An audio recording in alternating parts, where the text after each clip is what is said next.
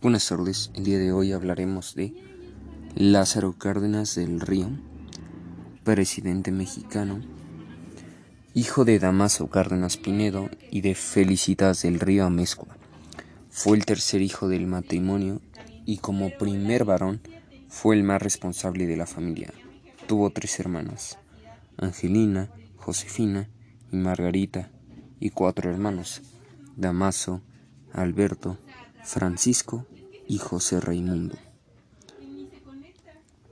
El primero de diciembre de 1934, Lázaro Cárdenas tomó posesión como presidente de México.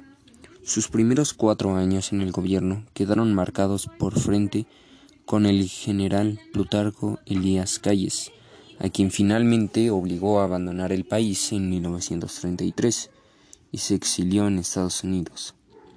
Para consolidar su poder, creó una serie de organismos sindicales de carácter oficioso como la Confederación Nacional Campesina y la Confederación de Trabajadores de México, y procedió a reorganizar su partido con el nombre de Partido de la Revolución Mexicana, modificando su estructura de ser de una federación de partidos locales y regionales se integró con cuatro grandes sectores, campesino, obrero y militar.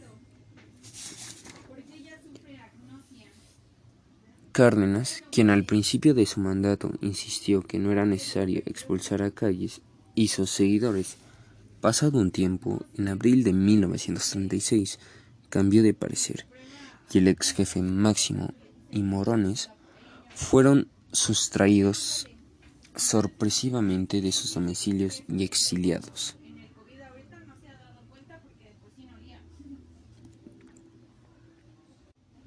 Ahora bien, entre los conflictos más espectaculares de 1936 estuvo el de los ferrocarriles, que llevaría a la nacionalización de esto mismo, también, y de los trabajadores agrícolas de la laguna. La huelga contra la industria petrolera se volvió un problema político nacional que obligó al gobierno a intervenir para evitar que la paralización de actividades dejara al país sin combustible. La nacionalización de la industria petrolera fue una de las mayores decisiones de peso para el futuro y la conformación de la nación. El apoyo del gobierno a las demandas obreras condujo a la explotación de las empresas logrando contratos colectivos con ganancias sustanciales para los trabajadores. Su plan sexenal. Se consideró que el motor de la producción agraria debía ser elegido y reiteró la necesidad de apoyar con crédito e infraestructura, dar tierra al campesino por la vía de la necesidad de apoyarlo con crédito e infraestructura. Se trataba de hacer irreversible el cambio de estructura en el agro mexicano.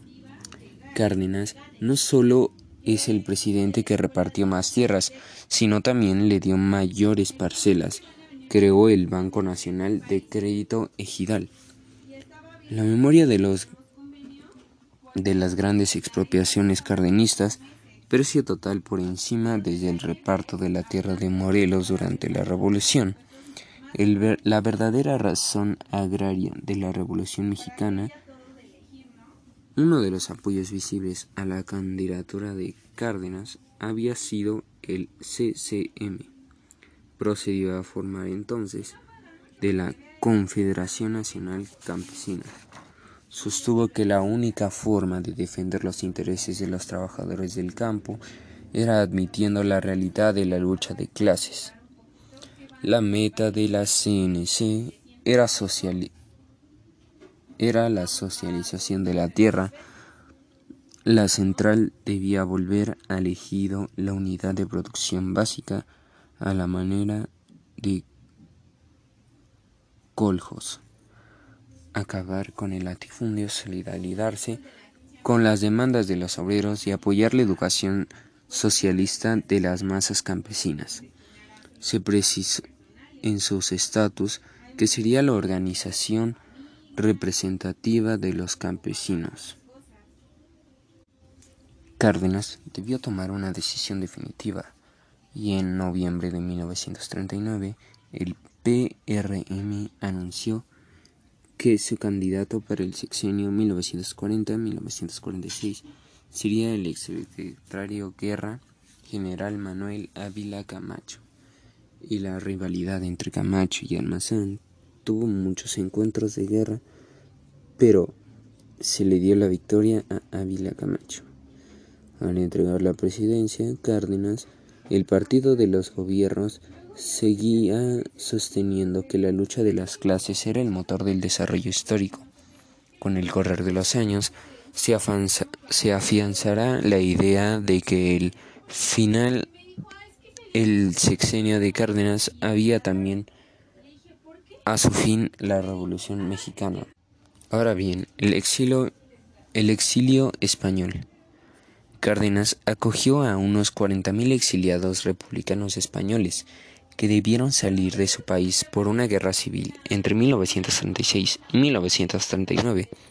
En 1937, por intercesión de su esposa, Amalia Solozarno, quien presidía del Comité de Ayuda para los Niños del Pueblo Español, asiló a 456 menores, huérfanos de la guerra civil e hijos de combatientes republicanos que fueron llevados a México a petición del Comité Iberoamericano de Ayuda al Pueblo Español y recibieron alojamiento, sustento y educación en la ciudad de Morelia. Con el pasar de los años, el grupo fue conocido como los Niños de Morelia. Su apoyo a la República Española no se limitó a esto, lo defendió en foros internacionales e intentó ayudar económicamente, incluso con exportaciones de armas, el gobierno de Roosevelt se opuso a estos planes. Al final la guerra, con el triunfo del ejército sublevado, Cárdenas puso bajo protección a los exiliados españoles en Francia, incluyendo al presidente Manuel Azaña, quien murió bajo protección diplomática mexicana y fue enterrado envuelto en la bandera mexicana, porque las autoridades colaboracionistas francesas se negaron a que fuera enterrado con las banderas española republicana.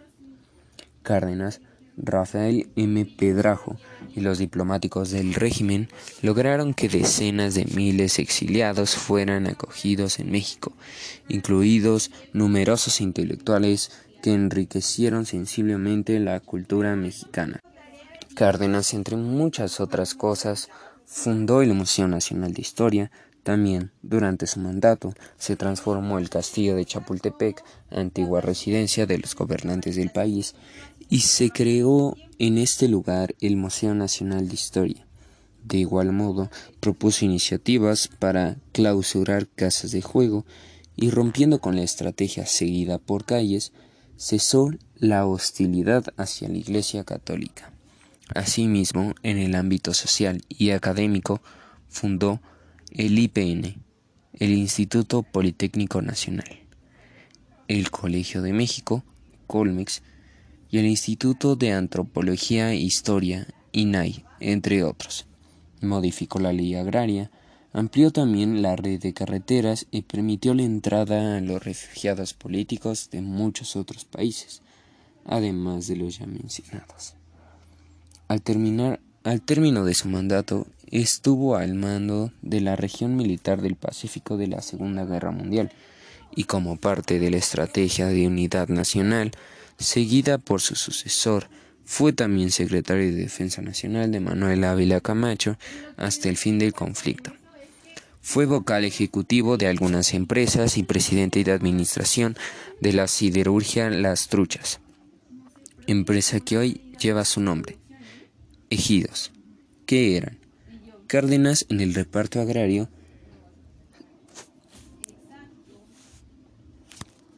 usó lo que tenía a la mano, tierra y trabajo, lo cual ayudó a un empleo más racional de estos medios de producción e hizo descender el empleo rural.